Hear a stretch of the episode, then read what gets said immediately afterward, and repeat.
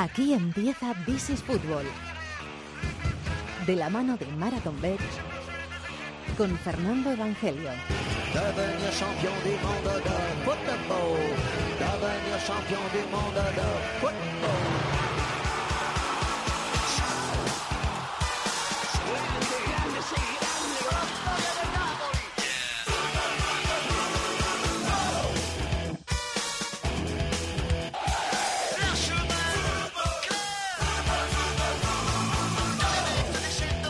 ¿Qué tal? Bienvenidos al Rincón del Fútbol Internacional en la cadena COPE This is Fútbol capítulo número 363. Entramos en semana de selecciones.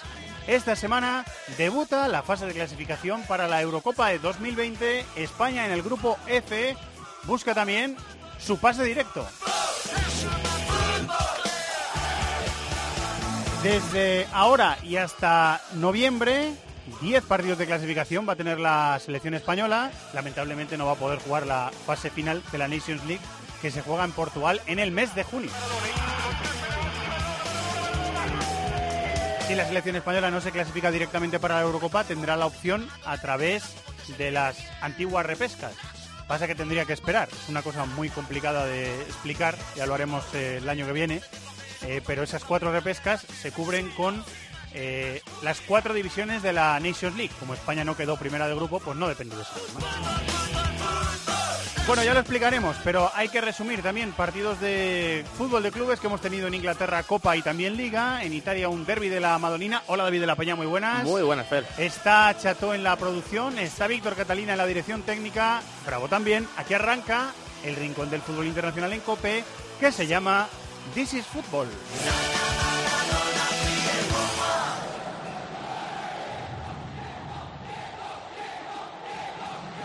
De lunes a viernes, de once y media de la noche a una y media de la madrugada, hay contenidos que solo encontrarás en el partidazo de Cope. Paco González, director de tiempo de juego. ¿Qué tal, Paco? Muy bueno. Hola, Juanma, muy buena. Con la llegada de Zidane al banquillo del Real Madrid. La llamada del miércoles por la mañana y Zidane y le dijo que sí a la primera. O sea, Solari viajó a Valladolid destituido. Sabían ya que Zidane lo agarraba esta semana. Por Florentino Pérez ha acudido a la cena. A un lado estaba Ángel García, periodista del partidazo de Cope. A otro lado, Florentino Pérez. Si le dan a elegir entre Neymar y Mbappé, ¿usted con quién se queda? Yo con los dos. Con los dos. Ojo. De lunes a viernes, a partir de las once y media de la noche, hay exclusivas que solo consigue Juanma Castaño con su equipo en el partidazo de Cope. Supone un auténtico bombazo periodístico. Las declaraciones del presidente del Real Madrid con Ángel García.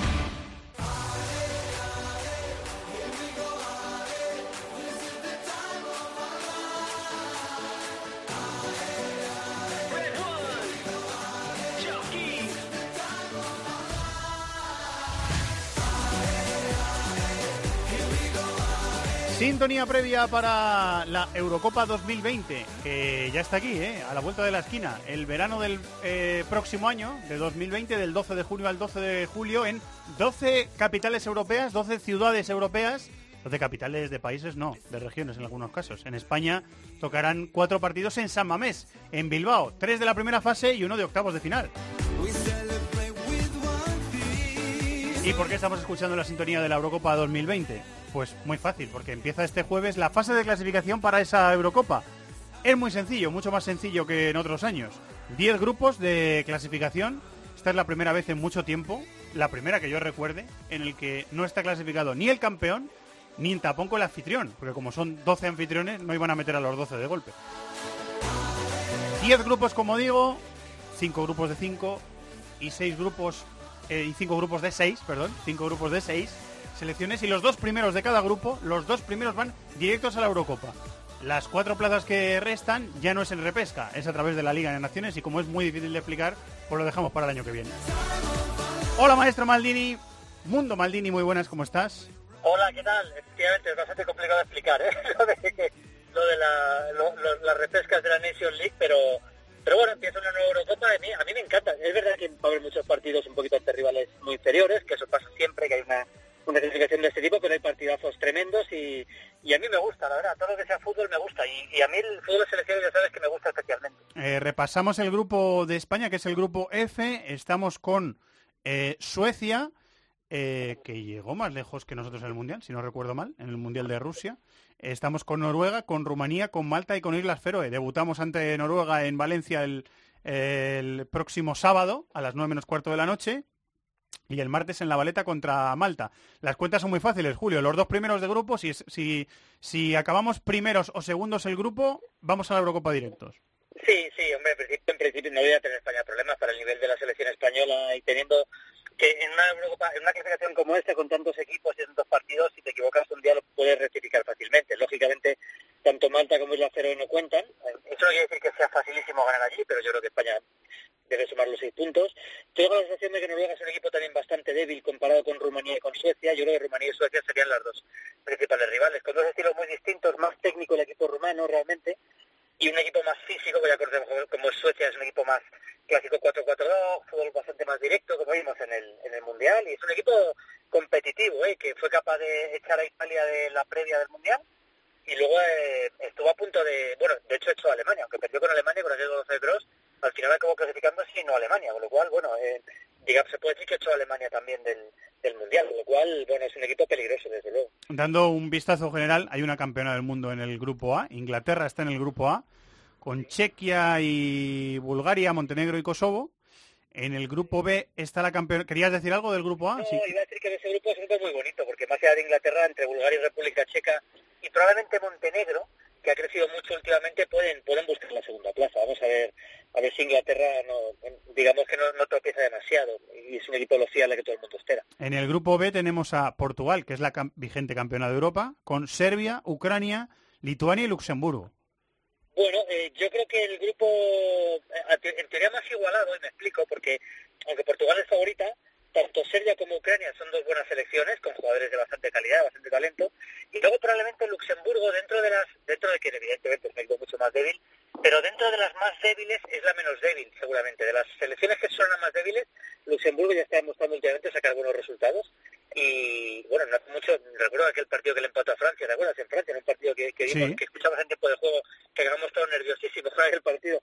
Es decir, que Luxemburgo ha ido, ha ido dando pasitos y seguramente va a sumar bastantes puntos en este grupo. En el grupo C están Holanda, Alemania, Estonia, Irlanda del Norte y Bielorrusia. Es otro grupo de cinco. Ya tenemos un Holanda-Alemania el próximo domingo que pinta partidazo. Y vienen de enfrentarse en la Liga de Naciones ya, Julio. Exactamente, sí aquí pasa todo lo contrario, que es verdad que tenemos seguramente el enfrentamiento entre selecciones más poderosas que hay en esta clasificación, que es un doble Holanda-Alemania, pero que el resto de las selecciones del grupo están muy por debajo, porque eh, Estonia, Bielorrusia y Irlanda del Norte están varios escalones por debajo, decir, que no veo, no veo demasiadas dificultades para ninguna de las dos. Grupo D está muy abierto, Suiza, Dinamarca, Irlanda, Georgia y Gibraltar.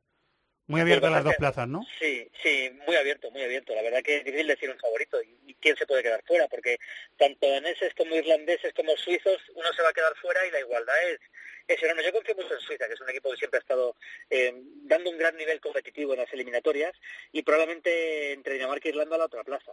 Ya vimos que Dinamarca acabó eliminando a Irlanda en la, en la repesca del último mundial. Y Georgia, que es un equipo que suele sacar algunos puntos, suele sacar siempre algún que otro empate, y desde luego Gibraltar, que a pesar de que en la última clasificación, acuérdate, que sacó algún resultado positivo, el equipo gibraltario, dirigido por Julio Rivas, un uruguayo, sí, en la Liga de Naciones, la Liga de Naciones sacó, sacó algunos resultados buenos, pero es verdad que era en la Liga de Naciones, lógicamente, era con selecciones del, peor escalón, digamos, o sea, que eran selecciones de su nivel.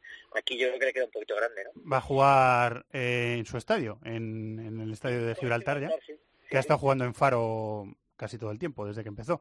En el grupo E tenemos a la finalista del último mundial, Croacia, con País de Gales, Eslovaquia, Hungría y Azerbaiyán. Pues también eh, dificultades para ver quién es el segundo. Croacia debe ser primera, Gales lógicamente ha pegado un bajón, ya lo vimos en la última clasificación. Y tanto Eslovaquia como Azerbaiyán, que es un equipo que es peligroso en casa, como Hungría, creo que es bastante igual para la segunda plaza. Croacia, si juega a su nivel, por lo menos debe, ganar sin problemas el grupo. Eh, grupo G, Saltamos el de España, que es el grupo F. Grupo G. Este, en este tampoco hay campeonatos del mundo. Muy abierto. Austria, Polonia, Israel, Macedonia, Eslovenia y Letonia. Pues muy abierto. Seguramente el grupo que no tiene ninguna selección así de primer nivel europeo. Porque Polonia es verdad que es una selección peligrosa, pero no está en el primer escalón. Tampoco Austria, que es un poco casi una incógnita, digamos, la selección austríaca siempre.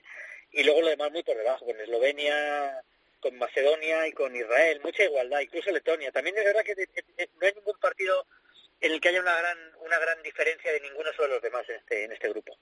En el grupo H está la campeona del mundo, Francia, con Turquía, con Islandia, con Albania, con Moldavia y con Andorra. Pues, eh, hombre, Francia, por supuesto, favoritísima para pasar. Y para el segundo ya es más complicado, ¿eh? porque Turquía es verdad que está en una, en una fase muy mala, eh, en las últimas eliminatorias. Albania parecía crecer mucho, pero ha vuelto a bajar mucho el nivel también. Y luego ya, pues, eh, Islandia, que sí que sigue creciendo. Moldavia ya más complicado, igual que Andorra. Yo creo que Andorra y Moldavia no van a contar nada y para la segunda plaza hay bastante igualdad, la verdad, con posibilidades para los tres, para Albania, para Islandia y para Turquía. Grupo hoy, un gran favorito que es la Bélgica de Roberto Martínez, después está Rusia, Escocia, Chipre, Kazajistán y San Marino. Bueno, hay que decir que el primer partido va a ser Kazajistán-Escocia, partido que no lo vamos a perder, ¿verdad, Fernando? el jueves a las 4. Eh, claro, se juega a las 4, es el primer partido de todos y es el partido que abre la Eurocopa 2020, ese partido que verlo, hombre, ese Kazajistán-Escocia. Pero, hombre, descontando a San Marino y a Bélgica, que debería ser primera, pues yo creo que Rusia tiene bastantes papeletas para ser segunda. Yo creo que Rusia está por lo menos un escalón por encima de Escocia. Hay un Bélgica-Rusia el jueves a las 9 menos cuarto. Buen partido, para ver. Tenemos Bélgica-Rusia y Alemania-Holanda, Holanda-Alemania, tenemos dos partidas también. ¿eh? Sí, señor. Hablaremos de eso en, la hora Maldini del sábado. que aprovecho para cebar, que tenemos hora Maldini del sábado. El sábado a las 5 de la tarde, si no recuerdo yo mal, estoy, pues estoy tirando de, estoy tirando de memoria yo. Y en el grupo J tenemos el último grupo, Julio, también de seis selecciones. Eh, Italia, Grecia, Bosnia, Finlandia, Armenia y Liechtenstein.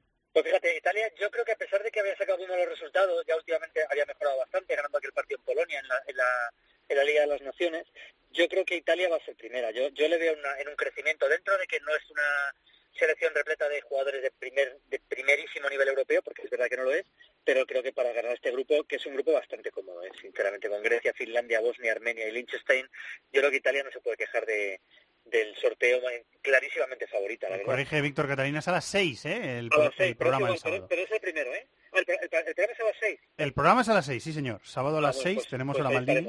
Eh, entonces lo hacemos en directo sin ningún problema, como nos gusta hacer todo. ¿eh? sí, sí, eh, ya está resuelto. Ya lo hacemos en directo, perfecto, fantástico.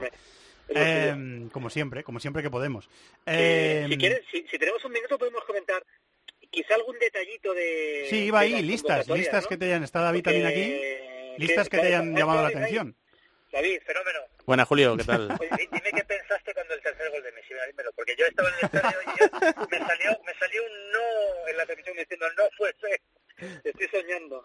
¿Sabes lo? Pensé que lo que iba a hacer eso. Y lo que pasa que, como de esta vez, joder, cómo molaría que hiciera esto. Y boom, lo hace. Y dice, Dios, que lo ha hecho. Se ahora una vez No sé, impresionante, impresionante. Impresionante. Bueno, pues... Eh, ¿Satisfecha tu curiosidad?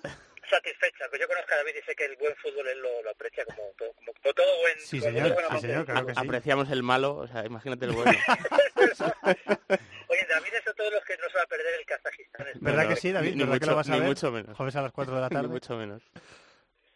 Bueno, pues, las, las listas que querías comentar, pues detallitos de listas de grandes, ¿no? De grandes Seguramente de los grandes. Si te parece, empezamos con Italia. Ya que hemos terminado con Italia el repaso. Muy bien. Pues mira, Italia, eh, ves la lista y efectivamente no hay ningún jugador, de, digamos, que estaría por el que pagaría un dinero a un grande de Europa, porque esa es la verdad, no lo hay.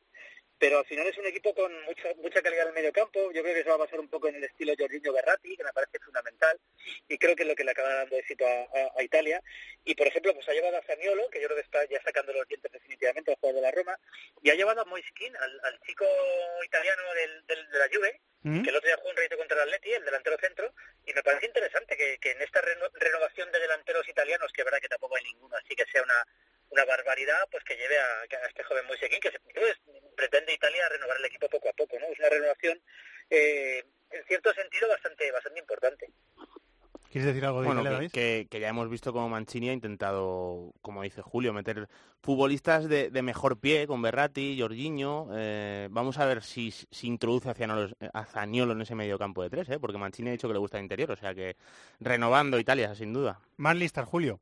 Pues mira, eh, Italia lleva 10 delanteros, 10 delanteros y Alemania lleva un delantero solo. La sí, Timo Werner, ¿no? Solo lleva a Timo Werner como delantero. Hay cosas que son increíbles, pero pero solo, solo lleva a Timo Werner como delantero, Alemania. O sea, si se lesiona a Timo Werner, sabemos que juega con falso 9 Alemania. Y, y es verdad, incluso, incluso y sin lesionarse a lo mejor. Sin lesionarse. Tampoco es que sea un 9 puro Timo Werner, ¿eh? que es un jugador que quedaría a los costados, ya le conocemos. Entonces, bueno, Alemania, Alemania es evidente que Joaquín Loz está renovando el equipo, el hecho de que ya no llevara a Boateng ni a Hummels, es, evidente que es nuevo el equipo y está llevando gente joven. ni a Müller, que ha jugado 100 partidos con la selección, ¿eh? ni a Müller, efectivamente. Pues decía lo de Hummels y Mbappé, pues estaba pensando en defensas, porque iba a hablar de Stark, el joven del Hertha de Berlín, que es un central que juega en defensa de tres en el bastante rápido y me parece un central muy interesante y está empezando a pues a llevar ese tipo de jugadores, ¿no? Y ha llevado a Havertz, que está de interior jugando muy bien en el en el Bayern Leverkusen, también un jugador, eh, digamos, emergente de los importantes, que lleva ya un par de años más. Así que es una, una nueva Alemania y es lógico porque después del después del tropiezo escandaloso en el Mundial, eh, pues lógicamente necesita una renovación Alemania y la está haciendo. ¿eh? Eh, igual se ha metido en un lío Lowe con decir que ya no va a llamar a esos tres eh, de forma permanente. Quiero decir, no, tampoco hacía falta. ¿no? Mentalidad muy Que- alemana, ¿eh? Que los dejara de llamar y, Sí, y- sí. y luego ya Y ya veríamos, está, ¿no? Bueno, pero después del fracaso del Mundial, yo Quiere creo que es un- quiere es- romper, Sí, ¿no? es un mensaje que está bien. Y lo que, hablando de renovación, donde reno- no renueva es en la portería, porque ha dicho que no Es y que verdad. es un número uno. Y a mí me llama muchísimo la A atención. mí también. Porque yo creo ¿Cómo que hay una diferencia de nivel ahora mismo entre Ter Stegen y Neuer abismal. Sí, sí, abismal. estoy de acuerdo. Julio, ¿quieres decir algo sobre esto? No, que para mí es mucho mejor Ter Stegen ahora mismo que Neuer. Yo de verdad que eh, yo entiendo que pueda que la portería es un puesto tan importante y tan distinto que a lo mejor Joaquín Love digamos que prefiere al jugador que tiene más experiencia en la selección, que eso sí que es verdad. eh, pero ahora mismo es que ahora mismo está muy por encima Ter Stegen, pero muy por encima, vamos, sin duda. Las, campeonas de- del mundo y de Europa, Francia y Portugal, ¿tienes algún detallito que comentar de la lista? Pues mira, o- eh, de Portugal te voy a comentar un par de cosas. Vuelve Cristiano, que era evidente que iba a volver Cristiano, eso Sí. está claro. ¿Mm? Sigue confiando en Guedes y en Andrés Silva. Lo digo porque Guedes todos sabemos que no está pasando su mejor momento, aunque es verdad que marcó ese gol que clasificó al Valencia el otro día y marcó también ayer un gol que al final el VAR le, le anuló. Pero sobre todo comentar que está también tirando a algunos jóvenes. Ha convocado a Joao Félix, el, el joven talento del Benfica. Me encanta Joao Félix. Muy interesante. Me encanta. Te leí ayer un Twitter que pusiste y estoy muy de acuerdo.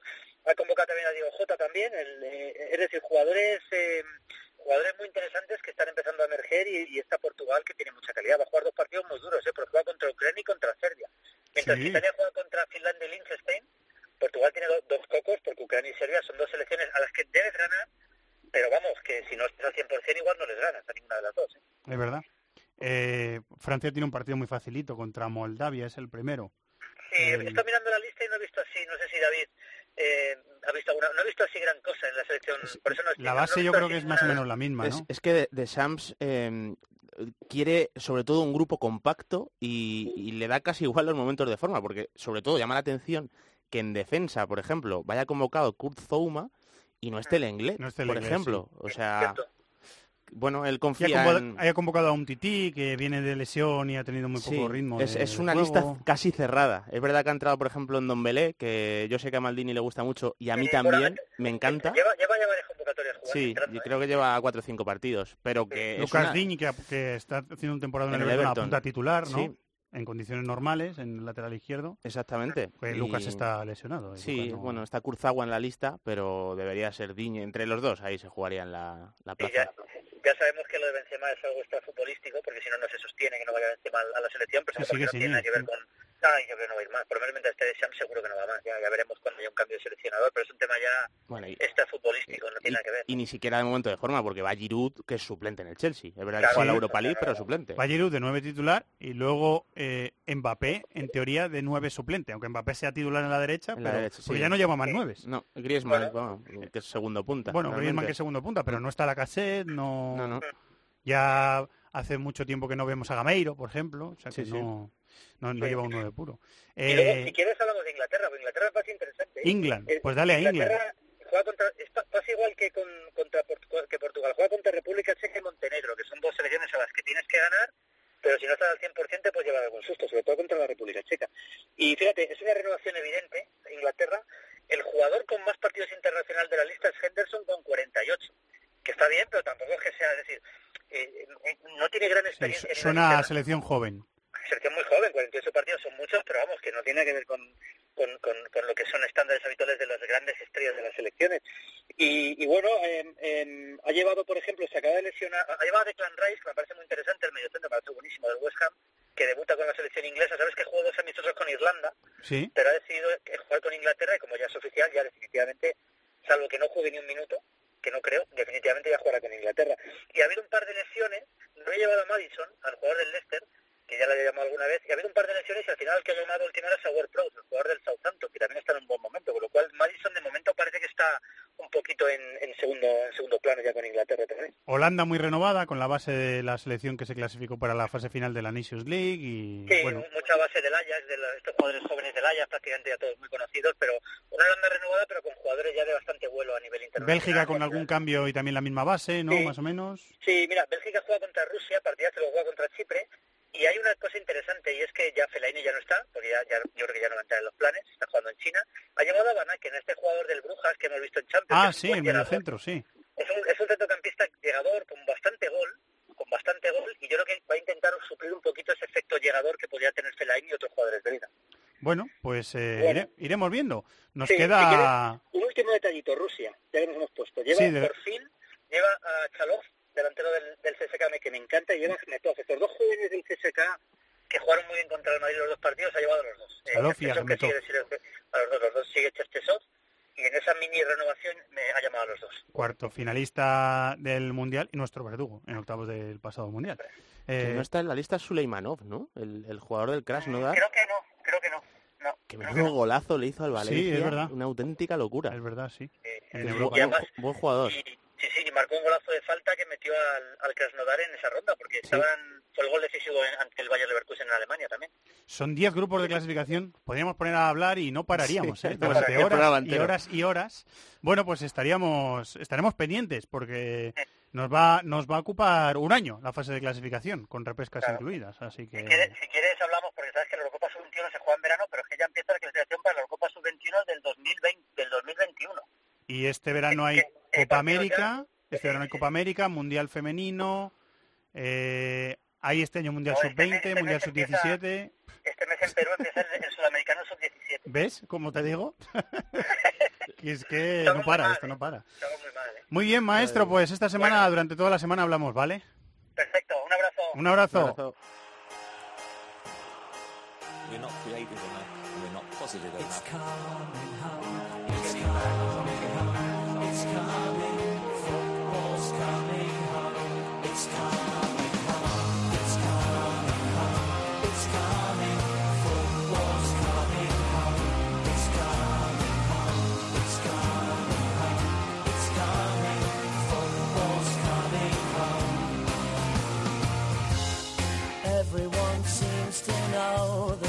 Sintonía de fútbol inglés. En This is Fútbol no tenemos crónica de Roberto Pablo esta semana porque este ha sido un fin de semana muy raro. Un fin de semana mixto entre partidos de Copa y partidos de Liga. Nos vamos a centrar en la Copa, en la FA Cup, que diría eh, Guillem Balaguer. Y hemos llamado a uno de los fundadores de eh, la página de información de fútbol inglés, la media inglesa, que es Ilia Oliar. Le hemos escuchado otras veces en este programa. Hola Ilia, ¿cómo estás?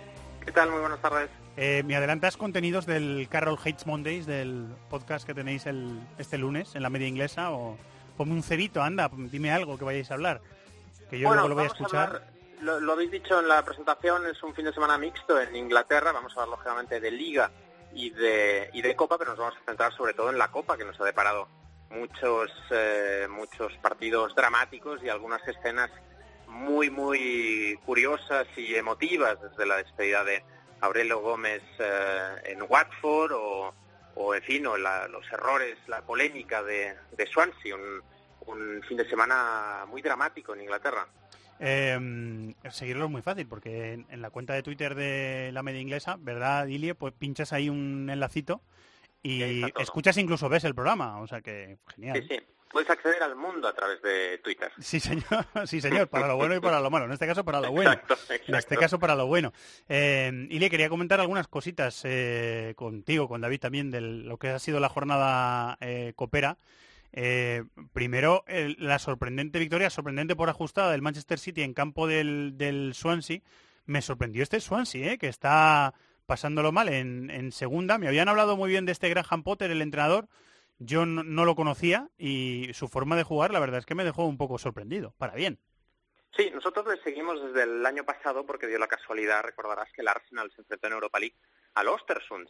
Y claro, nosotros eh, nos llamó mucho la atención que un entrenador británico estuviera entrenando en el extranjero, así que investigamos sobre, sobre Potter y descubrimos que era un entrenador muy atípico, ¿no? Un entrenador, digamos, muy innovador, un poco en algunas cosas recuerda a Pochettino, no solo en el estilo de juego, sino también en, lo, en todas las dinámicas de grupo que suelen hacer. Él, por ejemplo, Potter en Ostersund se hacía obras de teatro con sus jugadores, hacía obras de teatro con sus jugadores para los aficionados, para, para recaudar dinero, para fomentar el espíritu de grupo.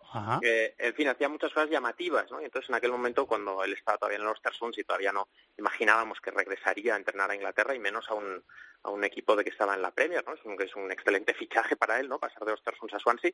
Y, ya le estábamos eh, siguiendo desde entonces, como digo. Y la verdad es que está haciendo un trabajo absolutamente maravilloso en Swansea porque eh, el Swansea que descendió la temporada pasada, los propietarios, que son dos eh, estadounidenses, normalmente en la Premier League cada vez que los estadounidenses compran algún club lo descienden. Sucedió con el con el Fulham, por ejemplo.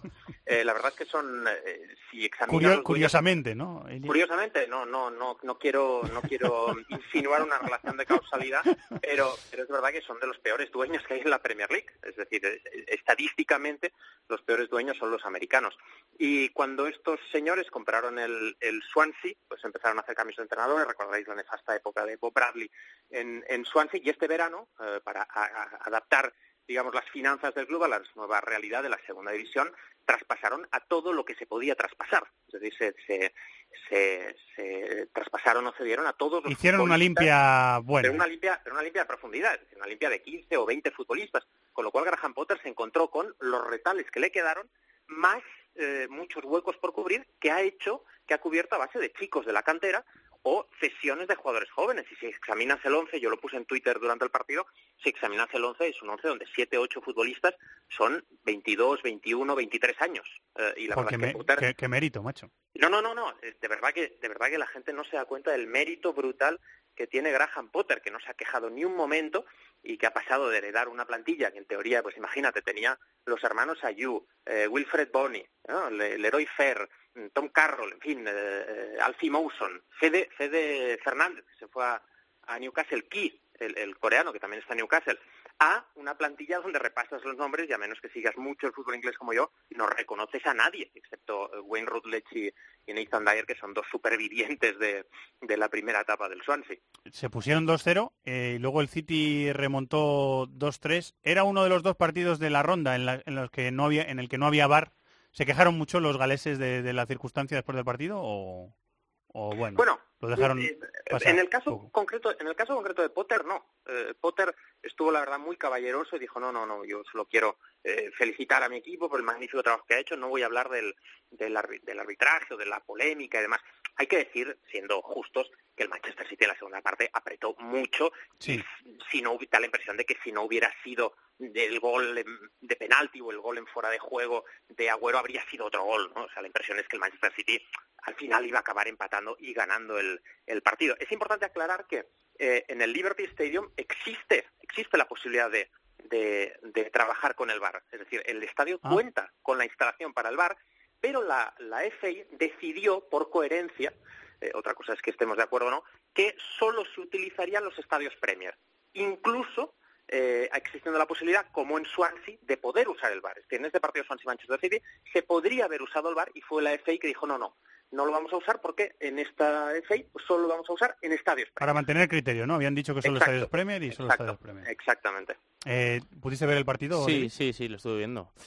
Bueno, eh, como dice Ili, en la segunda parte vimos un Manchester City que al final yo creo que por erosión iba, iba a acabar. iba Por a acabar- erosión está bien sí, definido, Sí, sí. porque bueno metió muchísima gente por delante del balón y hay que decir que Guardiola no se, no se guardó nada. O sea, fue un once... No, solo el Kun y, y yo creo que Sterling, que puede ser también titular, Sí, pero bueno, descansaron. los, no- bueno, no- descansaron, estaban en el banquillo. Pero te quiero decir, inicio, Fer, sí. que no, no juegan estos dos y, y juegan Marez y Gabriel Jesús de titulares. Sí, sí, Y además, encima, efectivamente, salieron en la segunda parte ya con la necesidad. O sea, que fue un once muy reconocible del Manchester City, ¿eh?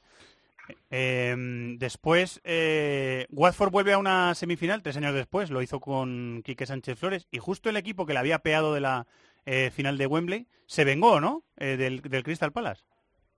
Sí, sí, sí, la verdad un, un, un duelo entre entre bueno, dos el Watford en estas en estos cuartos de final había dos equipos que están pugnando por la séptima plaza, que son Watford y Wolves y, y ambos pasaron, ¿no? Yo creo que son dos equipos que han hecho muy bien, han estado inteligentes, es algo que no ha hecho Leicester y a Puel yo creo que le ha costado el puesto, que es aprovechar que no tienen agobios en la liga para centrarse en la Copa.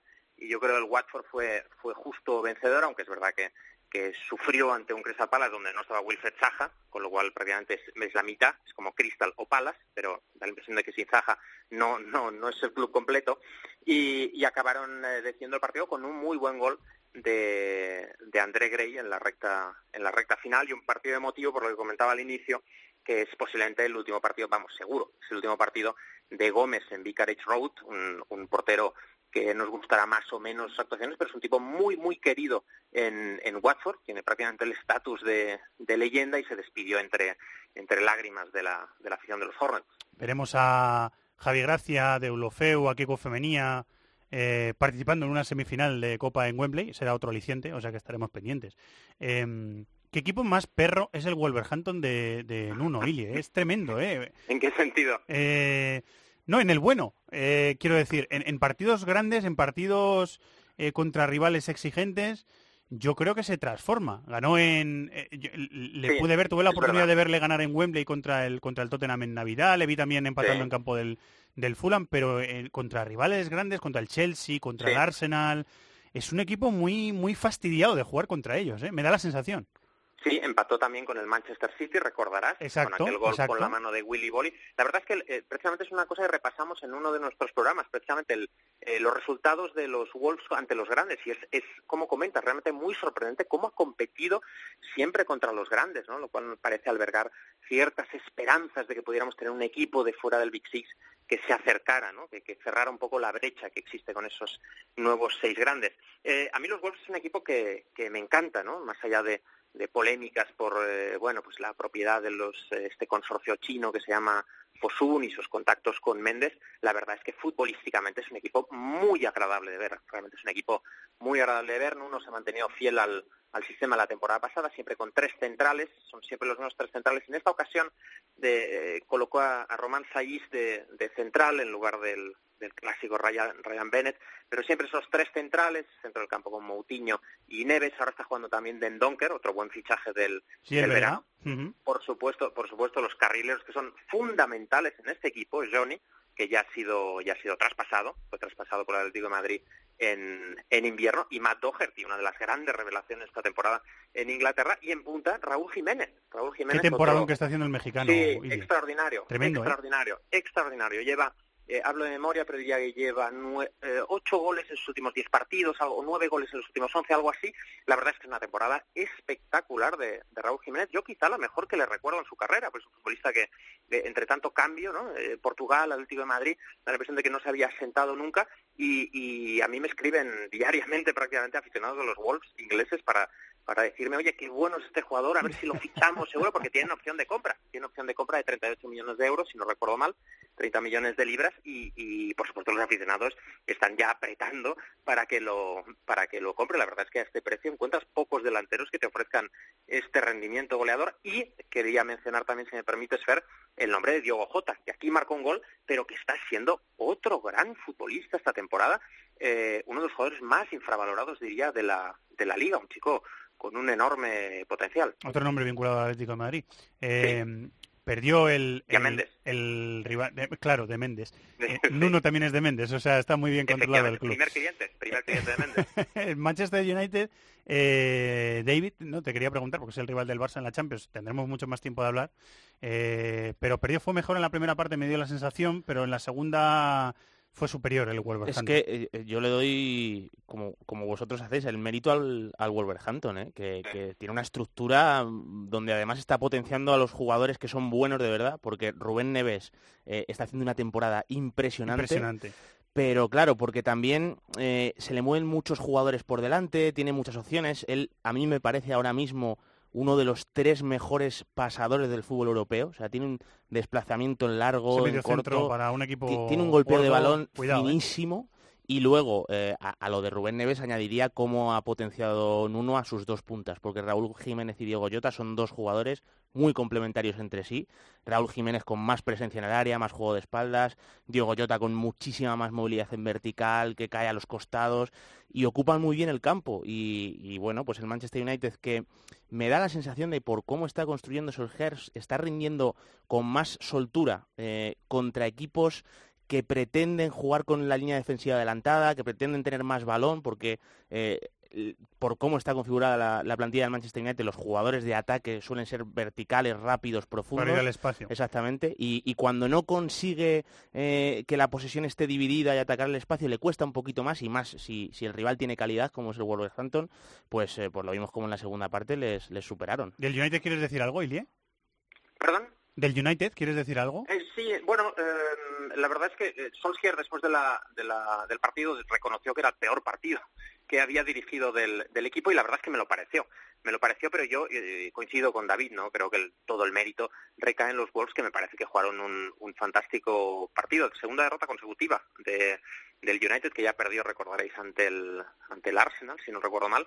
Y, bueno, pues transmite ciertas ciertas dudas, ¿no? El United que parecía que, en fin, que estaba ya cogiendo una velocidad de crucero y que se ha topado con la dura realidad, ¿no? Pero yo creo que eh, posiblemente este es el nivel del, de la plantilla del Manchester United eh, actual. Y para terminar tenemos la que estuvo a punto de ser la de esta historia de estas historias de Copa que pasan de vez en cuando, un equipo que está peleando por no bajar en Segunda División, estuvo a punto de meterse en semifinales de la Copa en el minuto 87, de hecho iba ganando 2-0, pero al final al final no pudo ser. Sí, el Millwall, el Millwall, un equipo eh, en fin, asociado tradicionalmente, como sabéis, al juliganismo desde los años 80, que hace muchos esfuerzos un equipo de Londres, para liberarse. Sí, equipo de Londres. Sí, sí, sí, efectivamente, el rival tradicional del West Ham. Y mm, es un equipo, es un club que hace muchos esfuerzos por liberarse precisamente de esa de esa reputación y que lo tenía, y además es un equipo de los últimos años le ha ido, en los últimos años, hablo de los últimos 5 o 10 años, le ha ido muy bien en la Copa, incluso estando en tercera y en segunda división, ha alcanzado ya varias semifinales de Copa y aquí parecía que lo iba a lograr una vez más, porque como bien dices, eh, ganaba 2-0 y la verdad es que diría que con cierto merecimiento, 2-0 en la recta final, el minuto 88, que es cuando descuenta Jürgen Locadia, que está marcando goles en la últimamente, no, no entraba mucho en el en el equipo y últimamente está marcando goles, fue fichaje récord del Brighton en su, en su momento, y, y en el tiempo de descuento una, un error garrafal de David Martin, el portero del, del Millwall, ante un centro muy lejano de Solly March, pues se lo mete, acaban 2-2 en la prórroga, porque sabéis que en estos cuartos no hay replay, hay de, de prórroga y penaltis, acabaron los penaltis y en los penaltis se impuso el, el Brighton. Eh, bueno, eh, la verdad es que habría estado bien unas semifinales con Swansea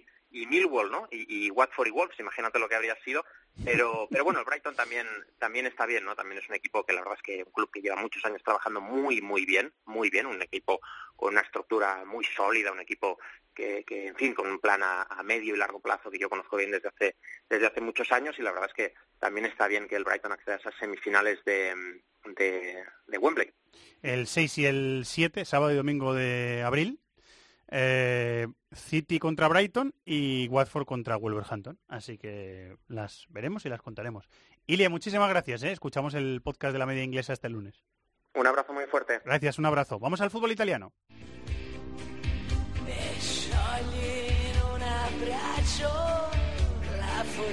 Estás escuchando This is Football en COPE. Tras la tensión y el furor del heroico pase a cuartos de final de la Champions, la Juve se relajó tanto que llegó su primera derrota liguera de la temporada, 2-0 ante el Genoa. Su renta era tal que, a pesar de la derrota, sigue conservando 15 puntos de ventaja sobre el Nápoles, que se impuso por 4-2 al Udinese. En una jornada muy divertida y con muchos goles. Se impuso el Inter en el derby de la ciudad ante el Milán por 2-3. Doblete de Luis Alberto para la Lazio que se impuso 4-1 al Parma. El Sassuolo Sampdoria terminó 3-5. La Roma de Ranieri perdió 2-1 con la Spal. Ganaron Empoli, Bolonia y Cagliari. Y el Atalanta Kievo terminó con empate a 1.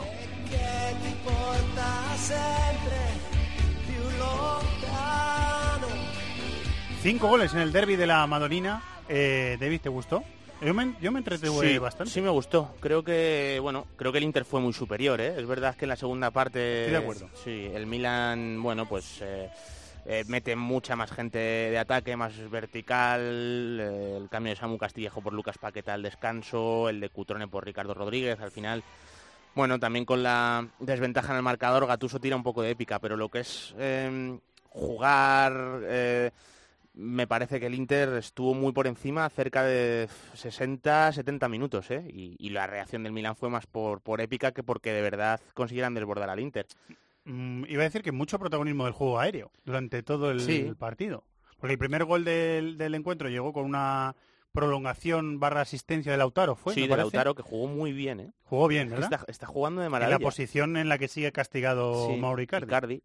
Eh, bueno, Icardi ha demostrado que es, eh, eh, hasta la llegada de Cristiano, que era el mejor goleador del, del fútbol italiano, pero Lautaro yo le veo eh, más proyección de futbolista, de, de que hace más cosas. Eh, me parece mejor jugador. Me parece más O- completo. O, sea, quizá ahora mismo eh, Icardi está en una dimensión superior, Pero a largo o a medio plazo creo que Lautaro puede ser Puede mejor. superarle. Sí, porque eh, creo que defensivamente es un jugador muy, muy activo, está siempre pendiente de, de ayudar, eh, es un jugador más fino cuando tiene que tirar una pared y, y luego que lee mejor los movimientos de los compañeros en el área, en el caso del gol de vecino, del 1-0, del 0-1.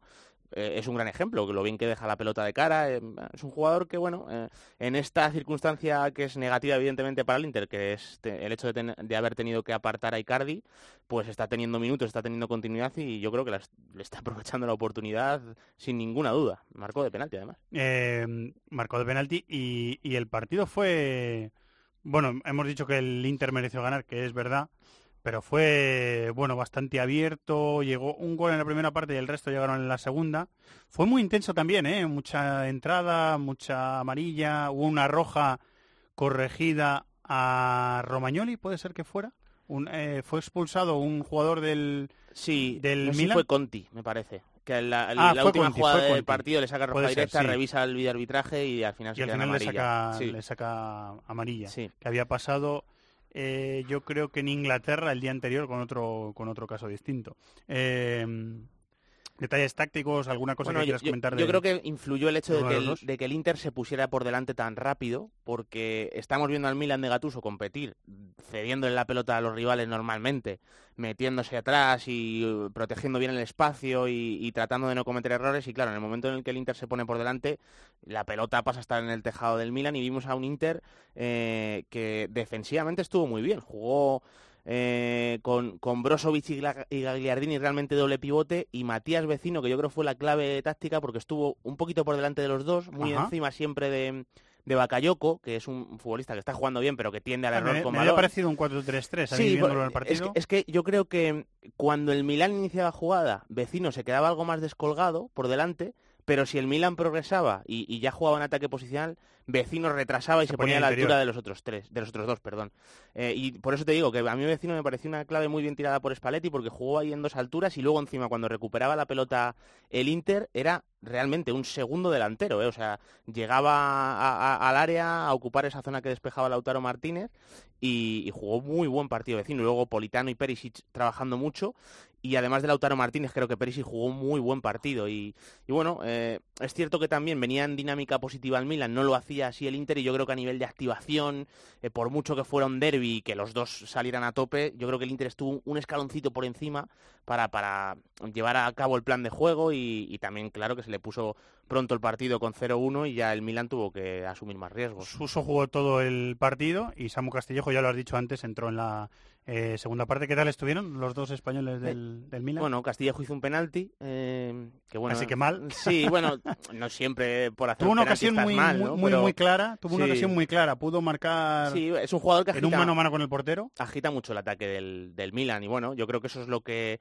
buscaba Gatuso con su entrada yo creo que más o menos lo consiguió Isuso.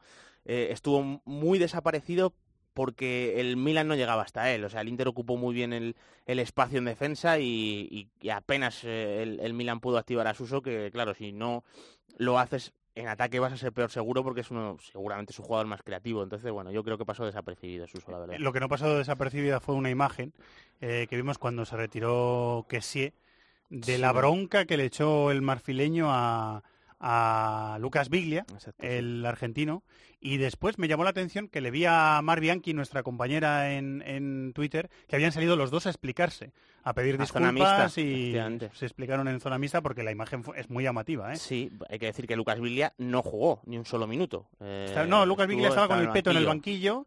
y que sí estaba como, como fuera de sí. O sea, le tuvieron que separar entre varios miembros del, del banquillo del Milan y un par de miembros de, de seguridad del estadio le tuvieron que Sí, separar sí. para que no se lo comiera a, a. Sí, bueno, eh, ya de por sí estar dentro del campo estás a, a 10.000 pulsaciones, pero si encima te quitan, y encima estás a derbi. 10.000 pulsaciones y cabreado. Entonces, derbi sí, perdiendo. Sí, perdiendo. O sea que bueno, eh, no sé exactamente lo que se dijeron, pero sí es verdad que los dos luego salieron a una zona mixta a explicarlo y a un poco a darle naturalidad a, a una cosa que sucede, sin ir más lejos este fin de semana en la Liga Española. Todos vimos, los fines de semana. vimos a Gameiro Sí. eh, enfrentarse con Rodrigo también cuando fue Todo lo- en todos los equipos, todos los entrenamientos, Sí, prácticamente. o sea que O sea bueno. que si ellos le han quitado hierro, pues nosotros Sí, tampoco claro, se lo por vamos a supuesto. poner. Eh, me decía Chato que Ospina, que se llevó un golpe tremendo en el partido del Nápoles, que el Nápoles lo acabó ganando contra Udinese 4-2, eh, mm, se tuvo que se desplomó, se tuvo que ir al hospital, le hicieron pruebas y va a estar 15 días de baja Mm. por ese traumatismo que se produjo el, el portero colom- colombiano del, eh, del Nápoles, Nápoles. perdón, que se pierde la cita con su selección, los partidos amistosos. Sí. Así que ya está. Y ahora vamos a hablar no no fue nada. minutitos de la Juve, que tenemos que hablar de la, de la Champions. Pues sí, sí, sí, sí. Que la Juve perdió. por Sí, perdió, pero es verdad que con un once absolutamente alto. Bueno, absolutamente tampoco, porque jugó Dybala, por ejemplo, pero con muchas rotaciones. Muchas Cristiano. Ronaldo ni siquiera viajó a Génova. Comprensible. Eh, bueno, vamos a apostar lo primero, venga.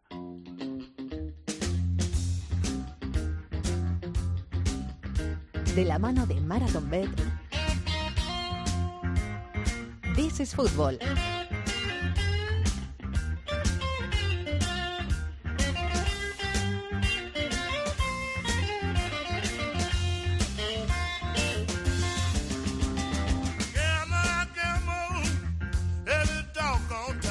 Inglaterra, David González, compañero, muy buenas, ¿cómo estás?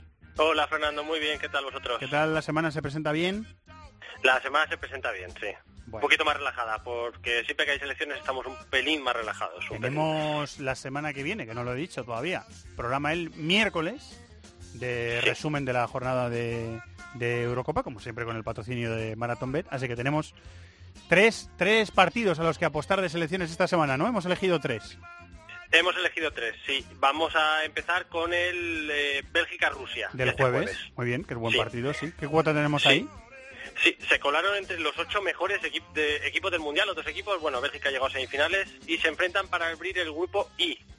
Se paga 2.18 que los de Roberto Martínez ganan en Bruselas sin encajar goles. O sea, portería cero eh, y victoria contra Rusia. Eso se paga Y victoria contra 2,18. Que no es una No cuota excesivamente alta. O sea, está bien, pero es verdad que no es una cuota excesivamente alta. Eh, otro partido de jueves, me parece que me has apuntado aquí. Sí. Eh, vamos con el Israel-Eslovenia con una cuota un poquito más alta y vamos con, con Eslovenia porque vuelve Oblak a la selección tras el cambio de seleccionador. Así que vamos a apostar a que el portero del Atlético no encaja goles en Haifa. Y esto se paga a 3,26 euros. Que Israel no mete goles ante Eslovenia el jueves. Bien tirado, ¿eh? Que Black no encaja goles, bien tirado, 3,26 a 1. Y el último partido es uno de los grandes partidos, partidos de la doble jornada de clasificación para la Eurocopa, el domingo, ¿verdad? En El Ámsterdam. domingo, el domingo en Ámsterdam, sí. Juegan Países Bajos y Alemania, que es la selección de moda ahora mismo, y contra una selección Alemania que empieza, parece, su plan de renovación. Vamos a ir con un partido de pocos goles. Menos de 2,5 se paga una cuota de 2,22. Muy bien. Eh, en el Johan Cruyff Arena. Partidazo, ¿eh? Buena cuota, ¿eh? O sea que, bueno, vamos a estar pendientes. Como siempre decimos, pues la suerte está echada. Muchas gracias, David. Un abrazo.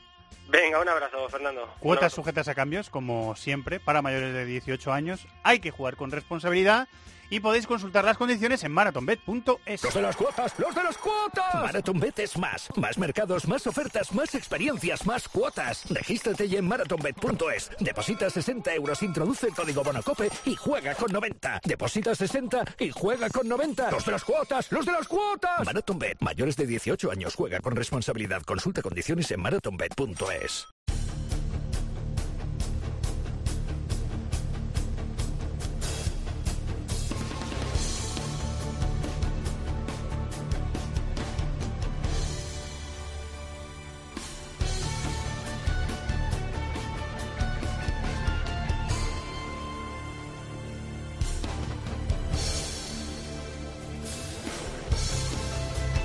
Vamos, niño. Sintonía Champions, Cibercafé, para comentar los partidos de la semana pasada.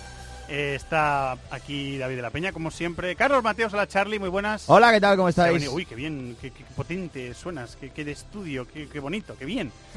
Eh, Comunidad Valenciana, Miquel Moro, hola Miquel. Hola, muy buenas tardes. Eh, tenemos sorteados los cuartos, 9 y 10 de abril la ida eh, y la semana siguiente la vuelta, Tottenham Manchester City, Liverpool Oporto, Ajax Juventus y la eliminatoria que más nos interesa, que es el Manchester United Barça. Por primera vez en mucho tiempo vamos a tener solo un representante de la Liga Española en cuartos de final de la Champions. Y lo que venimos a comentar, o a resumir de forma rápida, son los eh, partidos de vuelta que tuvimos la eh, semana pasada. Lo primero, chicos, el descalabro del Atleti y la remontada de la Juve. David, que no sé si te sorprendió, si te pilló un poquito por sorpresa. Estábamos hablando con Mar Bianchi en el programa previo el lunes que el futuro de Allegri no está muy claro, que parece que van a cambiar de entrenador. Pues vaya lección de entrenador que dio Allegri el, en el partido de vuelta en Turín. ¿eh? Sí, pero además totalmente. O sea, es verdad que todos los focos merecidamente están en Cristiano Ronaldo, que para eso hace los tres goles, pero hay que decir que Allegri preparó el partido de forma milimétrica. O sea, no, consiguió nunca el Atlético de Madrid salir, em, lo bombardeó a centros, pero además centros eh, con ventaja previa, o sea, no eran balones a la olla. 36 me parece que fueron. Sí, 36, 38, no recuerdo. 38, 38 centros, sí. sí. Eh, bueno, em, el, empleo de Enrecana ahí en ese rol de bisagra central, sacando el balón para tener superioridad contra los centrales, se añadía un poquito al medio campo si el Atlético conseguía progresar, que fue pocas veces, eh, Cancelo y Spinazzola todo el rato muy bien activados. Extremos, claro, claro, con, con, hasta cuatro rematadores dentro del área muchas veces. Bernardeschi eh, también recibiendo en una zona intermedia que le hizo mucho daño al Atlético de Madrid, se, notó que hubo ahí una preparación minuciosa para, para que Cristiano Ronaldo pudiera lucir. Cómo dividir al Atleti, ¿no? Cómo separarlo. y fue una exhibición de la Juventus. David, y que no se nos olvide, eh, dentro de, como bien has dicho, el, plan que le salió a pedir de boca a Allegri, que incluso contó con un, eh, vamos, unos jugadores involucrados que luce mucho lo de Cristiano Ronaldo, por supuesto, con los tres goles, pero por ejemplo el partido de Piani, que estaba en todas partes donde algún compañero quizás no podía llegar a tiempo y él aparecía ahí. Y quizás es un dato que en algunas ocasiones tachamos de... A mí me gustó más su segunda parte que su primera, también tengo que decirlo. ¿eh? La primera me pareció un poco más discreta, pero en la segunda sí que es verdad que brilló algo más. Lo que sí vi de Pjanic es que estaba eh, liberado, es que no llegaban a marcarle. Eso sí pero, Fijaos que sobre todo es en, la fase de recuperación de la lluvia eh, del balón, cuando el Atlético de Madrid intentaba salir, el dato está ahí. O sea, es que fue el jugador de campo que más kilómetros hizo, pero de sobra, con 12 kilómetros nadie se acercó, siendo el Atlético de Madrid en global que corrió más. Entonces es un dato que, que, da las claras eh, el hecho de que fue un planteamiento que salió a las mil maravillas, que los jugadores cumplieron a, la perfección lo que se les requería para el partido, pero que encima contaron con ese plus de, de, creer en la idea, de, ver que les salía con, con, detalles como eso, ¿no? Que, cuando a lo mejor el, el sistema podía encontrar en una fuga, ellos ponían corazón y empeño y, lo tapaban. Yo la, importancia de Bernardeschi, que ya se ha resaltado mucho, no un jugador quizás que al principio cuando uno no sigue mucho a Juventus y ve la alineación de primeras le puede llamar la atención, dice Bernardeschi, y, quizás le sorprenda, y fue un jugador clave para lo que sucedió el otro día. Y luego, más allá de lo bien que lo hizo la Juventus, que para mí lo hizo muy bien y planteó muy bien el partido, eh, el Atlético tenía una limitación que ya había apuntado desde la jornada previa contra el Leganés en el Wanda, ¿no? que era el lateral izquierdo. Al final tenía lesionados a Felipe y a Lucas y el día del Leganés pasan hasta cuatro jugadores por ese puesto. Empieza Soriano, eh, cambia banda con Arias, luego pone a Saúl y acaba jugando Juanfran. Hasta cuatro jugadores por el lateral izquierdo. Al final fue Juanfran el que, el que jugó, como se apuntaba, pero para ahí se desangró el Atleti en muchas ocasiones y la Juventus encontró un filón para lo que decís, esas acciones por banda, esos centros colgados al área y luego pues ya el, hambre quizás de Cristiano Ronaldo, ¿no? Que, que llamaba la atención la confianza que tenía, pero no solo en el partido, sino incluso antes, ¿no? Cuando sale del estadio haciendo el 5, no sé, daba la sensación de que, de que sabía que se podía, ¿no? Y cuando un jugador como Cristiano sabe que se puede, eh, puede él y contagia quizás a los demás. Luego, evidentemente, tienen que entrar los goles, tienes que trabajar lo que viene siendo la construcción del equipo, los aspectos tácticos en los que la Juve fue muy superior, pero se juntó un poco todo y el Atlético yo creo que estaba, que estaba desnortado, ¿no? Que se vio sobrepasado y al final la Juventus, para mí, merecedora, merecía la victoria en ese partido y probablemente en el cómputo global, viendo cómo jugó el segundo, merece también el pase. El Olympique de Lyon hizo probablemente los dos peores partidos de, de, su Champions, o sea, después de lo que le hemos visto en la fase de grupos, los dos partidos contra el Barça fue lo peor que le hemos visto al equipo de Genesio en la competición, sobre todo en el, en el Camp Nou David, donde ni, ni, ni Fekir, ni, ni Memphis Depay, que hizo una eliminatoria para mí muy discreta, por no decir bastante mala. Hubo jugadores del, del Lyon que no asumieron esa responsabilidad, aunque es verdad que el equipo, con 2-1, hasta que Messi dijo basta ya y esto se terminó, el equipo estuvo ahí en la, en la eliminatoria, eso es cierto. A mí me decepcionó un poco el Lyon, ¿eh? Sí, bueno, eh, yo creo que además el Barça atraviesa un momento muy bueno, ¿eh? O sea, no solo Messi, que evidentemente, viniendo de donde venimos eh, en el Villamarín, eh, con, e- con ese argumento ya por sí solo eh, vas a ser favorito nueve de cada diez veces, ¿no? Pero yo creo que el Barcelona está viviendo un buen momento en lo colectivo, creo que eh, el hecho de que Arthur haya entrado ya de forma definitiva en el 11 ordena bastante más el equipo, le permite defender más arriba, le cuesta más al rival salir y luego eh, las veces que lo consigue, las veces que el rival sale, Piqué, Lenglet, Jordi Alba, Ter Están Stegen defendiendo muy bien. están defendiendo muy bien. Entonces, bueno, yo estoy viendo un equipo sólido, con empaque, y, y al final eh, el Lyon es justo lo contrario, comete errores y, y bueno, yo creo que dejó muchos espacios por dentro y eso al final el Barcelona lo, a 90 minutos y a 180 no te quiero ni decir, lo acaba aprovechando. Yo creo que el, que el Barcelona tiene una cosa que quizás no tengan otros equipos de los que siguen todavía en Liga de Campeones, ¿no? Y es que te exige una concentración máxima los 90 minutos. Te exige estar pendiente de los jugadores rivales, por dónde se meten, por dónde van las aperturas. Entonces, esa concentración, tener esa capacidad de concentrar y de aguantar, no es nada sencillo, No ¿no? la tiene Y- cualquiera, ¿no? No la tiene cualquiera. Y entonces, eh, el Lyon yo creo que le pasó, le pasó un poco eso, ¿no? Además, muchas más cosas, porque cuando tú juegas un partido contra el Barcelona en el Camp Nou, tienes que meter los tuyos y además tienen que no estar inspirados los, lo- los jugadores del Barcelona, ¿no? Y luego se dan circunstancias también aisladas, como que Messi, evidentemente, cuando quiere, soluciona la eliminatoria, pero es verdad que, por ejemplo, en el tercer gol, y creo recordar que en el quinto, da carreras de, de 30 o 40 metros en solitario. Es un suicidio. Evidentemente el, el Lyon tenía que echarse hacia adelante. Pero claro, si tú dejas recibir a Messi en el centro del campo solo, sin rivales alrededor, y le permites hacer una carrera de 30-40 metros, pues te puede pasar lo que, lo que pasó, ¿no? Y luego, más allá de eso, reseñar que el Lyon tuvo algún acercamiento, quizás eh, no tuvo opciones, pero tuvo algún acercamiento que podía haber puesto todo más apretado. Y luego la figura de López, ¿no? Que para mí, fuera de las tres grandes ligas, quizás sea uno de los mejores porteros ahora mismo que hay en el fuera de España, Alemania, Inglaterra, quizás sea para mí uno de los mejores porteros que hay y el otro día estuvo muy bien, claro, cuando eh, no digo que, que si hubiera aguantado todo el partido quizás él lo hubiera hecho mejor, pero es verdad que no es lo mismo tener a López que a Gorgelín como acabó teniendo. Es un portero que, que alterna eh, paradas de muchísimo mérito, incluso sostener a su equipo con paradas que te parecen a veces increíbles.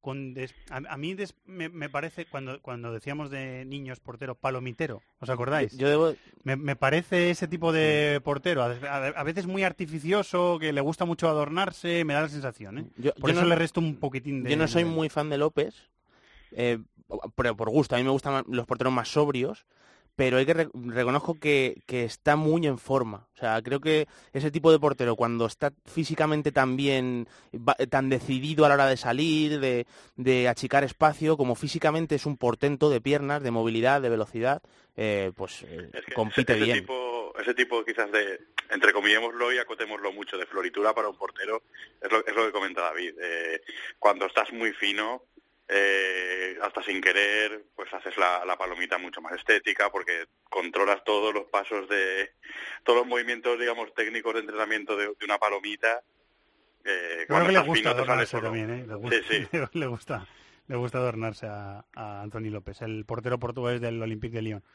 Eh, ¿El Manchester City está, os pregunto, en su mejor momento de la temporada? No, no os lo pregunto solo por el 7-0 con, con el Schalke, sino ya no está liderando la Premier, porque el Liverpool ha jugado un partido más, está por delante, pero ¿lo veis al equipo de Guardiola en el mejor momento de la, de la temporada? ¿Os parece o no tanto? Yo creo que está más o menos igual, ¿no? Que, que lo que ha venido mostrando todo el año. O sea, eh, al final es un equipo Una que línea tiene... más o menos regular, Yo creo que sí. Yo creo que, bueno, con los fallos que puede tener a nivel individual, porque los jugadores que componen el 11 al final, yo creo que no son jerarcas o primerísimos espadas Albanda Agüero y David Silva, pero tiene un sistema muy trabajado, muy claro y, y lo repite de forma constante, yo creo, durante los nueve meses de competición, ¿no? Y eh, es la carta que va a apostar en la Liga de Campeones. Le puede salir como sucedió en el partido de ida, que dos o tres errores te compliquen el partido y ahí sea difícil, aunque lo, acabe, lo acabó remontando en Alemania, pero a lo mejor contra un equipo de más nivel le cueste más, o que te salga el vendaval eh, que vimos en el partido de vuelta y que te, meta 3, 4, 5 en un margen de 20, 30 minutos y, y ahí es un equipo uno de los más difíciles parar, de parar seguramente del mundo. Miquel, ¿cómo lo ves? Y, fijaos que sobre todo el City eh, va a ganar eh, un plus que no ha contado con otras temporadas y que eh, viendo la, la, visión de Guardiola quizás no, no encontró por ejemplo con el Bayern y es que el Liverpool está peleando tanto la Premier que no va a llegar mm, la siguiente ronda con la Premier ganada y digamos pierda esa tensión competitiva. Va a tener que estar jugando cada tres días partidos muy importantes o partidos donde no puede fallar y eso seguramente un equipo o una plantilla con los recursos del City eh, lo convierte en equipo quizás con un, un peldaño más de lo que hemos visto durante el año pasado. Eh, eh, Charlie, Sí, no, no, yo lo veo, yo lo veo también un poco en la línea de toda la temporada. Vamos a ver esa eliminatoria contra el Tottenham, que puede ser un poco trampa, como fue el año pasado la del Liverpool, como fue el año anterior la del, la del Mónaco, ¿no? Eh, porque al final yo creo que el City sí tiene que ser un poquito más regular para afrontar con solidez, porque al final el City, eh, si tiene un arreón de esos de inspiración, te gana el partido y, te, y probablemente te pase por encima en muchos casos. Pero si no lo tiene, si no fluye, eh, es un equipo... Le puede pasar al revés. Le puede pasar al revés, ¿no? Que es lo que decía... diciendo Guardiola muchas semanas que no ve a su equipo, o sea, que lo ve un poquito tierno, no sé si llegó a decir, para, para llegar a últimas rondas de Champions, o sea, no lo pone a la altura de los otros candidatos. O, no lo, quiere, o, no lo, quiere, poner, ¿no? también esa, esa, es otra. Y luego, más allá de eso, a mí una cosa que me gusta mucho de los juegos de City, que es la capacidad que tienen para el cambio de ritmo, ¿no? Que es una cosa que te puede decantar en muchas ocasiones las acciones ofensivas. Eh, un cambio de ritmo de un cambio de ritmo de Sterling, una arrancada de Agüero, te puede solucionar el, el partido, ¿no? Eh, yo no sé si para mí está a lo mejor al nivel de equipos que están un poco por encima favoritos a la Liga de Campeones. Eh, va a depender un poco de la regularidad que coja en buenos momentos, ¿no? Si consigue enganchar buenos momentos constante y coger confianza, sí puede ser peligroso. Pero a día de hoy yo creo que hay equipos que están un pelín por delante del City. En un mes, recuerdo, se ventilan los cuartos y las semifinales, que eso siempre va muy seguido. Eh, tenemos en cinco semanas los octavos, se distancian mucho y después en un mes llegan de golpe y porrazo los cuartos y las semifinales. Ese mes hay que estar bien y hay que tener a jugadores clave que no estén lesionados. La última que os hago. Eh, ¿Creéis que el Liverpool demostró en la segunda parte de Múnich ser mejor equipo ahora mismo, estar más hecho, más cuajado, más preparado para estas eh, lides que el, que el Bayern? ¿Os dio la sensación? que a mí me dio esa sensación. Sin duda. O sea, em, yo creo que se notó que el Liverpool tiene más pozo ahora mismo, que tiene mejores jugadores. O sea, yo creo que tiene jugadores más decisivos, por lo menos atrás y adelante no sé si en medio campo, bueno, eh, dependiendo de en qué medio manos caiga. Mejorado, ¿eh? Medio campo ha mejorado. Sí, sí, bueno. Lo, que pasa que a nivel cualitativo, yo creo que Henderson, Wijnaldum, Milner no es mejor que Jaime Martínez, James, Tiago. O sea, depende un poco de en qué entrenador caiga, en qué manos caiga, ¿no? Esos dos tridentes, ¿no? Pero sí que creo que, por ejemplo, Van Dijk ahora mismo es un jugador con el que no sueña el Bayern, pero ni por asomo. O sea, me parece... Lo sigue intentando buscar el Bayern. Sí, tiene una jerarquía tremenda y es un futbolista que marca la diferencia ahora mismo en Liga de Campeones. Y luego arriba, por mal que esté Salah, eh, lo está compensando Sadio Mané, que lleva mes y medio a un nivel impresionante. Mané, está desatadísimo. Mm, entonces, al final, eh, dentro de que Klopp viene trabajando más tiempo con el Liverpool de lo que Kovac ha hecho con el Bayern, que encima yo creo que hay piezas a nivel competitivo superiores en el Liverpool con respecto a lo que tiene el Bayern, yo creo que es un resultado normal. Yo creo, que, yo creo que Bayern todavía no se, no se ha terminado de encontrar del todo con, con Kovac. Al final, contra un equipo que, que, está trabajado, que sabe lo que hace, como es el Liverpool, eh, sentencias eliminatorias. Al final, volvemos un poco a lo que habíamos dicho en otras circunstancias. Son momentos, ¿no? Si Lewandowski marca la que tiene en el mano a mano y hace el 2-1, quizás hubiera cambiado la, la situación, pero no lo hace. Y el Liverpool, yo creo que es un equipo que, que está que tiene ese momento esa inspiración arriba esa capacidad para cuando el partido está apretado dar un, pasito no con el gol de Dijk con el gol de, Sadio y luego yendo un poco a futuro, ¿no? Por, hablando de fútbol ficción, eh, poniéndonos, por ejemplo, quizás en una semifinal Barcelona, Barcelona Liverpool, eh, yo creo que eh, porque yo creo que el Liverpool en principio es superior al Oporto, a ver si el Oporto ha aprendido del año pasado, que perdió 5-0 en la ida y luego ya eh, no, no tuvo nada que hacer. Yéndonos a futuro, yo creo que para el Barcelona y alguno dirá, eh, bueno, pues esto es una locura, ¿no? Yo creo que es mejor jugar la vuelta en Liverpool y yo creo, no por nada, sino porque al final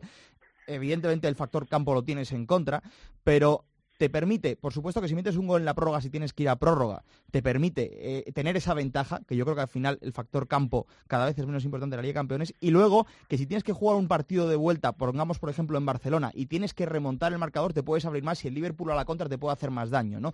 Yo creo que son eh, circunstancias fútbol ficción, insisto, pero viendo el camino que tiene el, Barcelona, en ese sentido eh, puede verse beneficiado, pero insisto, para eso queda tiempo todavía, vamos a ver el Liverpool cómo está, y yo creo que el Liverpool tiene bastante empaque. Remata, Miquel, que nos vamos. lo, de Van Dijk, solo el detalle, ¿no? De que hace más o menos un año, no, bueno, quizás la expresión de llevarse la mano a la cabeza es un poco exagerada, pero sí nos llamó mucho la atención lo que pagó el Liverpool por él y unos meses, bueno, 12, 13 meses después, eh, ya nadie se acuerda el desembolso porque ha sido un jugador de una rentabilidad inmediata. Ha mejorado muchísimo la línea de, defensiva del Liverpool y eso pues un equipo con el tridente que venía y con los recursos que tiene siempre en ataque pues lo convierte en un equipo muy completo y como ha dicho al principio contundente en las dos áreas. En tres semanas más. Muchas gracias Charlie por venir hasta aquí además. Gracias a vosotros. Para mí es un placer como siempre. Gracias Miquel. Un abrazo. Un abrazo para todos. En 20 segundos la Europa League. Los de las cuotas los de las cuotas. Marathon Bet es más. Más mercados más ofertas más experiencias más cuotas. Regístrate ya en marathonbet.es deposita 60 euros introduce el código Bonacope y juega con 90 deposita 60 y juega con 90. ¡Los de las cuotas! ¡Los de las cuotas! MarathonBet. Mayores de 18 años. Juega con responsabilidad. Consulta condiciones en marathonbet.es.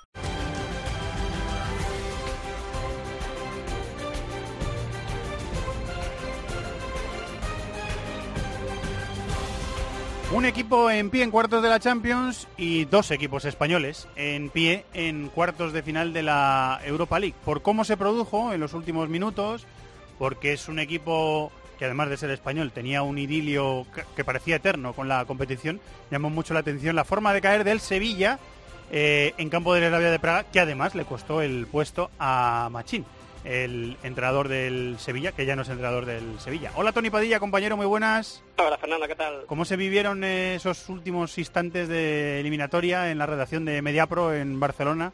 Pues con, fueron, intensos, fueron intensos, ¿no? Fueron intensos. Sorpresa y, decepción, más allá de, algún bético que andaba por ahí que, este sí que se, alegró. Eh, en, cualquier centro de trabajo siempre hay un bético y obviamente la rivalidad tiene, tiene estas cosas, ¿no? Pero la verdad es que fue la sensación fue, hay un momento que, que nos pareció que podía ser cuando la, la, crónica de una muerte anunciada, porque la dinámica era muy mala.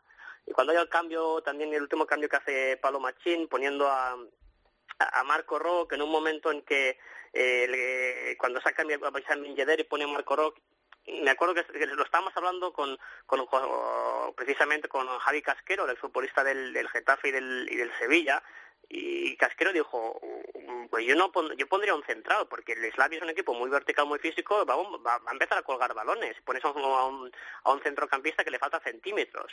Y me acordé de esa frase cuando en la última jugada el, Sevilla es incapaz de sacar un balón en tres ocasiones dentro del área y acaba llegando el gol del triunfo del equipo checo que, que, no es mejor equipo que el Sevilla, el Sevilla es mejor equipo siempre, pero supo jugar sus armas, encontró el, premio con el gol de Ibrahim Traoré, el Slavia lo, tuvo la suerte en el partido de ida, tuvo corazón en el partido de vuelta, pero obviamente fue un, triste final en la aventura europea de un Sevilla que siempre ha dado muchas alegrías en esta Europa League. ¿Cómo lo viste, David, el partido? A mí me dio la sensación de que el club eh, tenía en las vitrinas muchas Europa League, pero los futbolistas no, o sea esa jerarquía que tenía el club no, no, la, trasladó a la eliminatoria eh, ningún jugador prácticamente, quizás salvando Ben pero le costó muchísimo al equipo mantener la calma en una situación encima que era muy cómoda, que era ventaja de dos goles en, en la prórroga y yo creo que jugó muy mal ese, ese tramo de partido con muchos nervios y bueno, también arrastrando que desde hacía mes y medio salvando ese partido contra la Real Sociedad yo creo que los futbolistas tenían muchas dudas en, en, lo que estaba eh, haciendo el equipo en el campo, ¿no? Y, eso se trasladó en, en, una eliminatoria europea que, como dice Tony, aunque eh, enfrenta a un rival peor, eh, no te perdona. Eslavia, capital chino, lo decimos siempre, se mete en cuartos de final de la Europa League. y tendremos un derby de la comunidad valenciana en cuartos porque Valencia y Villarreal, los dos pasaron, se van a enfrentar, Tony. Correcto, no, no tuvimos suerte con el, con el sorteo, con el cruce, porque al final toca el viaje más, más, más cortito, tanto para Vallarco, Villarreal como, como Valencia, pero es una eliminatoria muy, muy atractiva y de la que saldrá obviamente un favorito para ganar el, el título, eh, pero bueno, eh, quizás a nivel de, de emoción me quedo con la eliminatoria Arsenal-Nápoles. De hecho, se podría dar la casualidad si el Arsenal de Emery elimina al Nápoles y el Villarreal elimina al Valencia en una semifinal Arsenal-Villarreal que nos va a traer en mente otra semifinal euro- europea, esa de Champions de 2006, con el penalti fallado por uh, Juan Román Riquelme, que casi puso, pudo poner al Villarreal en una final de la Champions League. Eh, esa mítica final que luego ganó el Barcelona contra el Arsenal de Arsène Wenger. Y la verdad es que el, el Valencia pasó sufriendo. Mm, de- Decíamos en la eh, precisamente aquí en, en este programa comentamos Fernando de que nos gustaba bastante el Krasnodar, el Krasnodar y nos gustaba sobre todo Shupi Suleimanov, el joven futbolista que marcó el golazo que, estu- que casi estuvo a punto de eliminar el, al Valencia, menudo golazo que se sacó el, el- el futbolista nacido en, Macha- en Makachkala, en, en la República del Dagestán. Ujú. Y luego el Villarreal, a mí me sorprendió la facilidad porque me sorprendió cómo se entregó la versión más decepcionante del Zenit de San Petersburgo. Ah, muy mal ambiente ha quedado en, en la ciudad de los Zares después de esta eliminación, recibiendo cinco goles en el, en el global, porque dio la sensación de que el equipo ruso eh, admitió que solamente le interesa ganar la liga y meterse en Champions otra vez y, y realmente ofreció muy poca resistencia a un Villarreal que reaccionó muy bien y, y sobre todo yo creo que mandó un mensaje Javi, Javi Calleja a toda esa gente que decía tira la Europa League y céntrate en la liga. Pues fíjate, ha ganado los dos partidos contra el Zenit y ha ganado los dos partidos de liga importantísimos en estos últimos días, demostrando que podía hacer las dos cosas y le ha cambiado muchísimo el humor al conjunto amarillo. Es, que, es que es una oportunidad, en realidad. La Europa Sí. League- es que es una oportunidad para cambiar dinámica. Que, que para los meterte en Champions. Cla- Claro, Y bueno, para meterte en eh, Champions. ya si la ganas es Eso la bomba. mirándolo, mirándolo al final. Eh, Yo sí. eso ya si la ganas es la bomba, pero te estás jugando el descenso. Hay jugadores, Gerard Moreno, por ejemplo, eh, es- tenía muchísimas dudas y ha hecho una eliminatoria contra el Zenit. Bueno, ha eliminado que es- do- que- dos buenos equipos, Claro, ¿eh? que, Sporting que sa- Zenit sabes que tú puedes contar con Gerard Moreno. Samu sí. Chukwueze, eh, eh, le, le activas también. Morlanes igual. O sea, Sí, Villar- todo suma. Claro, o sea, Todo al final el jugador coge confianza y es una oportunidad Te arriesgas, fantástica. te eliminan, puede, puede eh, causar el efecto contrario. Sí, pero, pero, es verdad que... Bueno, pero eh, en el barro ya estabas. Sí, sí, igual es en, la Liga Española. Es o sea cierto, que- es cierto. La ida de cuartos en el Madrigal y la vuelta en, en Mestalla. El resto de los cuartos es Arsenal-Nápoles, Benfica, Intra de Frankfurt y Eslavia de Praga-Chelsea, que el Intra se cargó al Inter al final, Sí. con un gol del, del famoso Jovic. El famoso. De hecho, también, también lo comentábamos, ¿eh? no, no, no iremos de gurú, pero decíamos de que eh, no sería una sorpresa si el Eintracht eliminaba al, al Es Inter verdad, lo dijiste, lo sí, sí. Así sucedió con otro récord de desplazamiento masivo de Eintracht y el Eintracht. Más de 15.000 hi- hinchas del Eintracht jugó en, en San Siro. Fue una auténtica locura y un partido muy decepcionante del Inter, aunque cierto es que luego se consiguió cerrar esas heridas ganando el derby este fin de semana contra, contra el Milan, el derby de la, de la Madonina. Pero la verdad es que el Eintracht ilu- muy ilusionado. Eh, tiene una oportunidad histórica de meterse en semifinales. Mm, Ya no tienes nada que perder cuando llegues a este nivel, pero el, el cruce Benfica-Eintracht Es precioso. eh, es muy bonito. Me parece El- una eliminatoria preciosa. Joao- el niño Joao Félix contra, el niño. contra Haller, Jovic, Peñarol. Revic. Está muy bien, ¿eh? Está muy bien. Eh, tres semanas es también, ¿no? O sea que lo vamos a comentar. Sí, sí. Tres Me, semanas. me gusta mucho Jovic, ¿eh? Me- es verdad que, bueno, primero suena el jugador y, y genera por las cifras goleadoras mucha expectación, pero una vez lo ha hecho y que te fijas bien cómo juega y, y le pones el foco, te das cuenta de que hay ahí mucho más que un goleador, Me da ¿eh? la sensación de que no es, no es un 9-9 puro. No, no, ni O sea, mucho menos. Es, Él- un, es como una, una especie de centrocampista ofensivo al que han reconvertido, o él se ha reconvertido en delantero. Me De, da la sensación. ¿eh? hecho, eh, la forma que tiene de hacer casi todos los goles con el Eintracht es Llegando, ¿no? llegando de segunda Exacto. línea al aclarado que le producen Haller y, y ante. Y, Sí, sí, y ese, movimiento lo maneja de maravilla y luego encima tiene pase, tiene capacidad para asociarse, Tiene es, un- bueno- es un tiene jugador que tiene una pinta tremenda. Y no ¿eh? nos extraña que el Barça se esté fijando Sí, en él y que esté sonando. Seguro mucho. que hay, jugador- hay equipos de primera fila siguiéndole, sin duda, vamos. ¿Te queda por- algo por decir, amigo?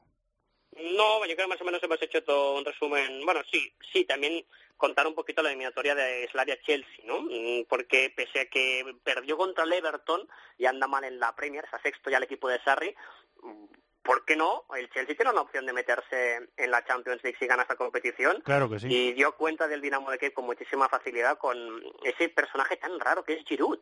Qué delantero tan raro. O sea, cuando mete goles en una, en una competición, mete muchos, máximo goleador de la Europa League, y es el mismo delantero que en la Premier no, no, no marca un gol, aunque tenga que, que, que disparar a una portería gigante, y que fue campeón del mundo sin marcar un solo gol. Pero Giroud es, selecciona las competiciones donde poner todo, todos los esfuerzos, y le ha tocado la Slavia de Praga. Yo creo que el Chelsea se va a meter, por tanto estaría en semifinales sin hacer demasiado ruido, y sigue aguantando Mauricio Sarri, que ha conseguido superar derrotas, crisis, el, el, el cisma con con Kepa Arrizabalaga.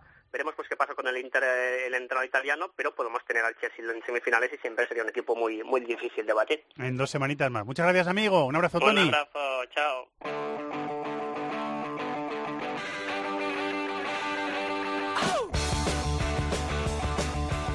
Inglaterra, Italia, Alemania, competiciones europeas, Sudamérica, África, Asia, Oceanía.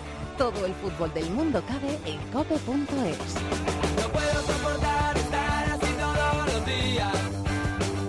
Vamos hasta Nueva York, querido Ariel Judas, compañero, muy buenas, ¿cómo estás?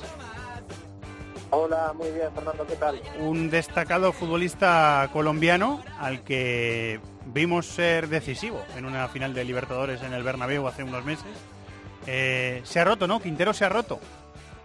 Sí, en el minuto 12 del partido de este fin de semana entre River e Independiente, Juanfer Quintero se lesionó, rotura de ligamentos cruzados, con lo cual como mínimo un semestre de, de reposo y de no estar en las canchas para un jugador muy necesario para el actual esquema de River Plate de Marcelo Gallardo, que como ya saben, está en competición en Copa Libertadores, por ejemplo, un objetivo grande del, del, equipo millonario y este es un obstáculo mayúsculo para un River que, bueno, hasta ahora ha sido candidato. Vamos a ver si a partir de esta lesión mantiene opciones o no el plantel millonario.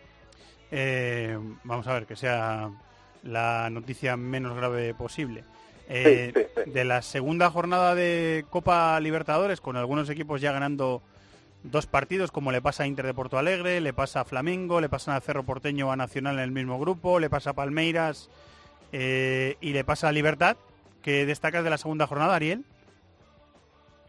Eh, destaco, bueno, volviendo a River. River empató en casa contra Palestino de Chile, un equipo dentro de lo que es el panorama sudamericano y chileno en especial, modesto, sí, está en Copa Libertadores este año, pero llama la atención de que no se le haya podido ganar en casa, en el Monumental, es verdad, sin público, tiene una sanción por cumplir el equipo de River a lo largo de esta Copa Libertadores, pero empataron sin goles y me parece que sin dar un veredicto definitivo, creo que Boca ha despertado en la Copa Libertadores, cosa que en el campeonato local le cuesta, pero a nivel internacional, al menos contra Tolima esta semana, ha dado la talla. Ha jugado un buen partido, un partido típico de Boca en Copa Libertadores, sobre todo en fase de grupos, eh, bastante convincente para mí.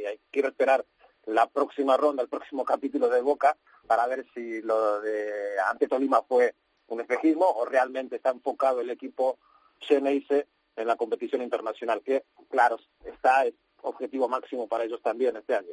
Vuelve a finales de marzo la Libertadores, ahora eh, dejamos clubes, aunque en algunos países se sigue en competición, se sigue jugando competición local, y las selecciones piensan en la Copa América, ¿no? Ahora un montón de amistosos, Argentina viene a jugar contra Venezuela en Madrid, en el sí. Wanda Metropolitano el viernes a las 9 de la noche y, y veremos algunos, algunas variaciones de los seleccionadores, ¿no? Debutando Queiroz con Colombia, ¿verdad? ¿Es su debut? Queiroz con Colombia, sí, movimiento... A mí me llama bastante la atención eso. Quiero ver qué es lo que tiene Queiroz para, para Colombia. Está Toto Bericho con Paraguay también, que va Ajá. a jugar partidos amistosos en, en Estados Unidos por esta, por esta... Están, de hecho, aquí en Nueva York, ahora mismo Paraguay, entrenando y haciendo la previa de esta jornada FIFA. Uh -huh. Una selección argentina con muchos nombres casi desconocidos o que a mucha gente no les suenan como jugadores de selección y, y bastante debatible la, la, última convocatoria de, de albiceleste, pero bueno, allí está para jugar primero ante Venezuela en Madrid y luego ante Marruecos en Tánger, si no me equivoco, el segundo partido de esta jornada FIFA, pero, pero sí, bastante movimiento y con una Copa América que está a la vuelta de la esquina. La gran novedad de Argentina, claro, es que vuelve Messi y eso por supuesto genera mucho movimiento, mucha información y también, porque no, mucha expectativa de cara a ver cómo está Messi, cómo se reencuentra con, con el equipo nacional. Escucharemos, eh, sí, suerte, a un protagonista en esa zona mixta del Wanda Metropolitano el, el sábado en la hora Maldini, que tenemos programa de selecciones a las 6 de la tarde en directo en COPE. Muchas gracias, compañero. Un abrazo, Ariel. Abrazo, Fernando, gracias. Bueno, pues vamos a nuestra combinada, a apostar de nuevo. Hola, Chato, ¿qué tal? ¿Cómo estás? Hola, Fernando, ¿qué tal? Muy tres bien. partidos, tres de selecciones también, ¿no? Tres partidos. Esta de selecciones y cada uno su apuesta. Muy bien, pues voy a empezar yo. Inglaterra, República Checa, resultado exacto 2-0, se paga eh, 5,81. Muy bien. Buena apuesta, ¿eh? Se Sí, paga bien. buena Sí, apuesta. tienes buen gusto, tú. Venga, Eh, yo voy a apostar David. al Portugal-Ucrania. Sí. Y yo digo que el partido va a llegar eh, empatado al descanso, que se paga 2,28 a 1. Me reservón, David. Oye, sí, hoy veo un poco más ratería ahí. Yo voy a apostar al Países Bajos-Alemania, partidazo de selecciones, y voy a apostar también al empate final. Esta vez al empate final y eso Mira. se paga 3,54 a 1. Y si acertamos las tres cosas, ¿qué nos llevamos? 47 euros por euro apostado. Es más conservadora Sí, esta, que en esta otras semana sí. ocasiones, ¿eh? Sí, hemos- Quizá intentando... tenido miedo. Sí, sí, Quizá intentando acertar por fin, puede ser. Quizá. Si eso pasa algún día, pues bueno. Bueno, Puede ser. Todo nosotros depende de vosotros. No perdemos la fe, porque la fe no hay que perderla nunca. Seguimos intentándolo. Eh, no queréis añadir nada más, ¿verdad? No. Pues eso. Que, que la suerte está echada, amigos. Cuotas sujetas a cambios. Hay que jugar con responsabilidad para mayores de 18 años. Y podéis consultar las condiciones, como siempre, en marathonbet.es. Los de las cuotas, los de las cuotas. MarathonBet es más. Más mercados, más ofertas, más experiencias, más cuotas. Regístrate ya en marathonbet.es. Deposita 60 euros, introduce el código Bonocope y juega con 90. Deposita 60 y juega con 90. Los de las cuotas, los de las cuotas. MarathonBet, mayores de 18 años, juega con responsabilidad. Consulta condiciones en marathonbet.es. Y 80 minutos de radio después nos vamos a marchar, eh, Chato, primero con una recomendación musical y después con tu agenda de selecciones. ¿no? Muy bien. Pues si quieres escuchamos esta canción y me dices a ver qué tal. Venga, la pues conoces, te digo. la ¿Te has oído un poquito vasco? Ahí va.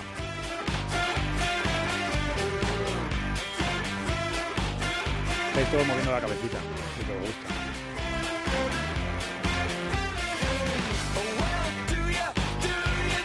Transfer. Sí, claro, yo los he visto en directo. ¿Qué estás pensando? ¿Los he visto en directo o no los he visto en directo? Sí, los he visto en directo. Telonear a U2 en el Calderón. Mira, no está mal ese concierto. Hace unos cuantos años ya. Pues fue la canción que... He llovido algunas lunas. Estás igual. No. Estoy más gordo y tengo menos pelo, pero por lo demás está todo bien. Fue la canción que escuché ayer cuando salía de la radio aquí de, por la noche. Me gustó, me la apunté y aquí está. Muy bien. Me ha gustado. Ese es, ese es el, el proceso eh, que, de producción. El, complicado proceso, ¿no? Sí, sí, sí, sí, sí. Laborioso proceso. Eso- laborioso eh, proceso que llevan Esta semana yo ya estoy pensando qué voy a poner el próximo lunes y ya te voy a decir que me voy a Sevilla, así que va a caer una de... Del de viaje de Sevilla. de El viaje de veranito, Sevilla. De veranito. El No viaje de sé- Sevilla. No sé dónde ni cómo la sacaré, pero de ahí va a caer. Vamos, seguro. Mm, Muy una, bien. Una buena, seguro. Para allá eh, Elena Condis y Andrea Peláez. Andrea Peláez. Van para allá. A la feria. A, la feria de Allí, Sevilla. allí nos veremos. Qué miedo. La feria de abril, que es en mayo, pero bueno. Eh, Es la feria sí, de Sevilla. bueno, en, en Madrid, en, los, en el torno de los colegios mayores de Madrid, empezaba en enero. Eh, final, ¿Verdad que sí, Charlie? Empezaba a finales de enero. Y duraba hasta diciembre. Y duraba, no, ya en abril, abril, mayo, en abril, mayo ya se iba acabando. Sí, sí, duraba cuatro meses. Se llamaban Es- Feria de Abril por no es- llamarle botellón diario o botellón de No, semana. bueno, Feria de aprovechaban. abril con previa. Digamos Claro, que los locales, lo- con los, lo- calentamiento. los locales aprovechaban que un martes a las 5 de la tarde estábamos allí y donde y no donde teníamos que estar. Bueno, que la, la agenda que tenemos esta semana. No soy listo los de los colegios mayores. Te cuento los partidos que hay internacionales, fase de clasificación para la Eurocopa. España debuta ante Noruega el Sí. sábado a las 9 menos cuarto. Sí, señor. En ese ¿Habrá grupo- tiempo de juego? Por supuesto, en ese grupo destaca también el Suecia-Rumanía a las 6 el martes. Segunda jornada de ese grupo, 9 menos cuarto Malta-España, Noruega-Suecia y Rumanía-Islas Feroe. Te destaco otros partidos. Viernes a las 9 menos cuarto Portugal-Ucrania con Cristiano Ronaldo. Inglaterra-República Checa, Moldavia-Francia. Un amistoso Argentina-Venezuela en el Wanda Metropolitano y con Leo Messi. Iremos, la iremos. vuelta de Messi. Iremos a verlo. El sábado Italia-Finlandia y el domingo partido más destacado Holanda-Alemania. Muy bien. Muchas gracias, Chato, ¿eh? Adiós. Sábado 6 de la tarde en cadena, en Cope, hora Maldini, con Julio Maldonado Maldini. Y tendremos también tiempo de juego con selecciones tanto el sábado como el domingo y con la segunda división y todas las cosas que hay. Y el miércoles de la semana que viene nuestro resumen de las dos primeras jornadas de la fase de clasificación para la Eurocopa en DC Gracias David, un abrazo. Un abrazo, chao. Eh, gracias a Charlie que se ha venido también. Gracias a Víctor Catalina, eh, que ha sido nuestro director técnico. Y por supuesto a todos vosotros por estar ahí durante toda la semana. Programación deportiva en COPE y la mayor oferta de podcast de la radio española, de deportes y de no deportes. Muchas gracias a todos por estar ahí y que sigáis disfrutando de la radio y de la vida. Un abrazo, adiós.